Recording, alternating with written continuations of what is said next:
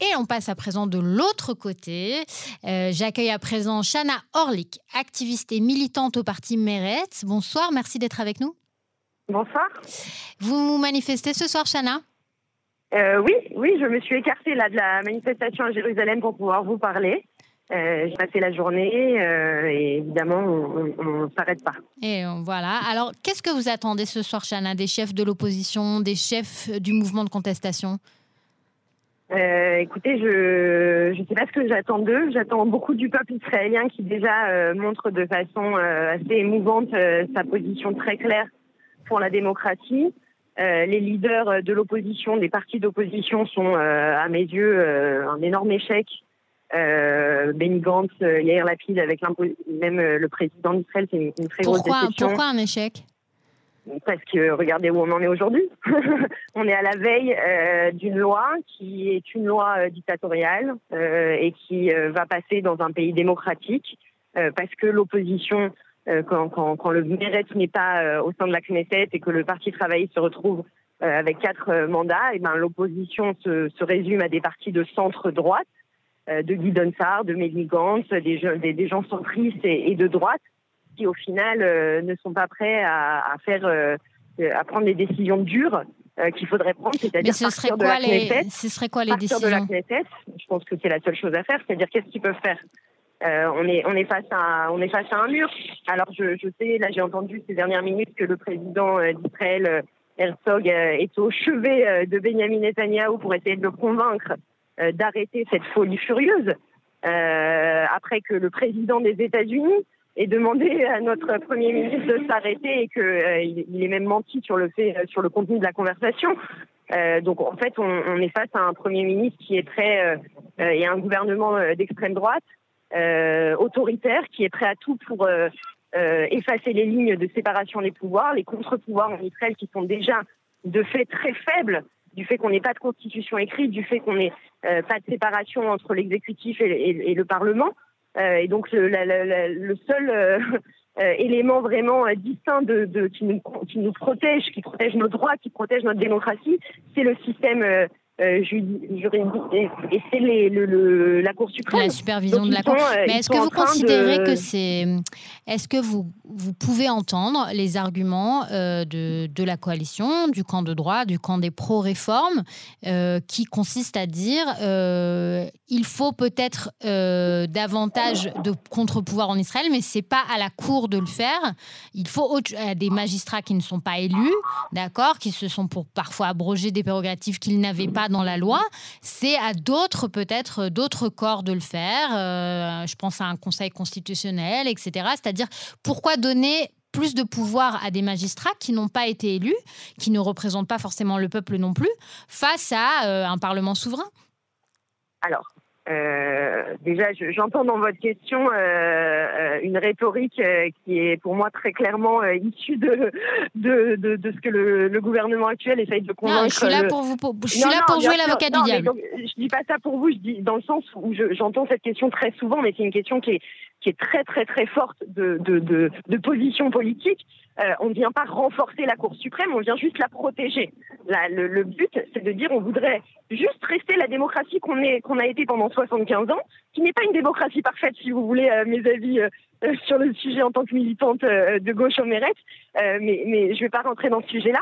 La, la structure de la démocratie israélienne est une structure démocratique euh, les manifestations, ce ne sont pas des manifestations de gauche. On ne peut pas dire que Guy Donsard soit quelqu'un de gauche. On ne peut pas dire euh, que c'est une des manifestations euh, de laïcs.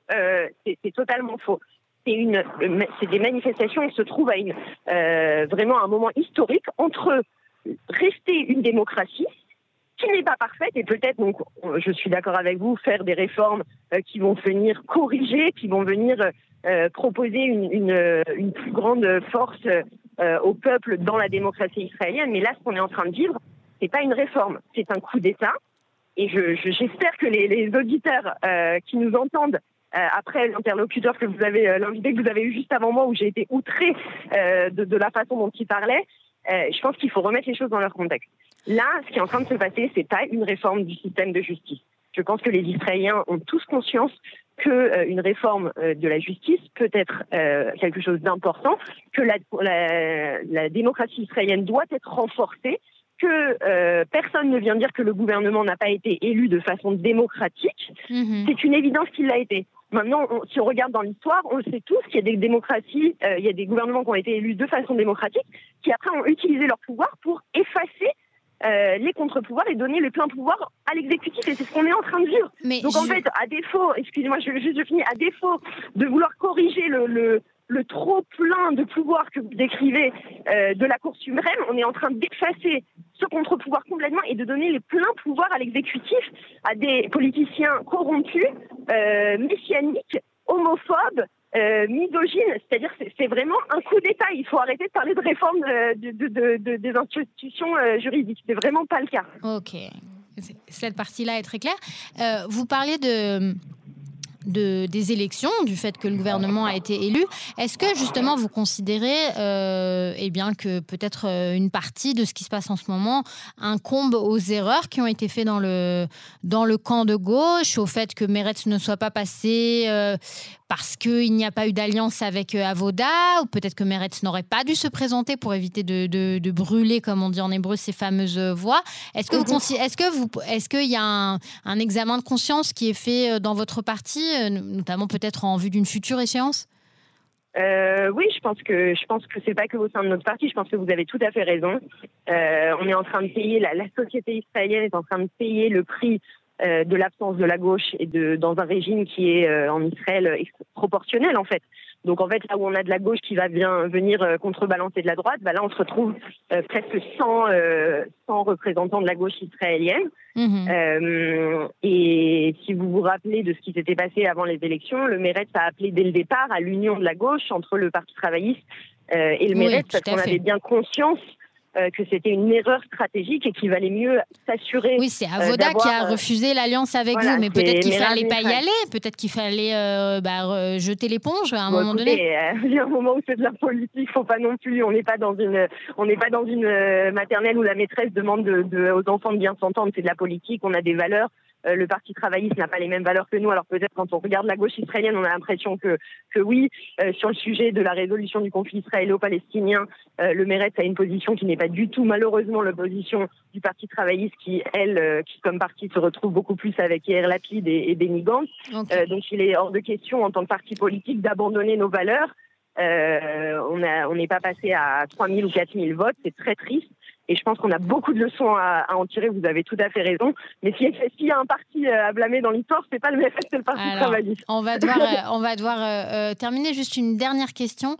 Si, une, si un compromis de, de, la dernière minute, comme c'est souvent le cas en Israël, hein, était trouvé d'ici demain, est-ce que vous accepteriez de votre côté un compromis quel qu'il soit, autour de la clause de la raisonnabilité?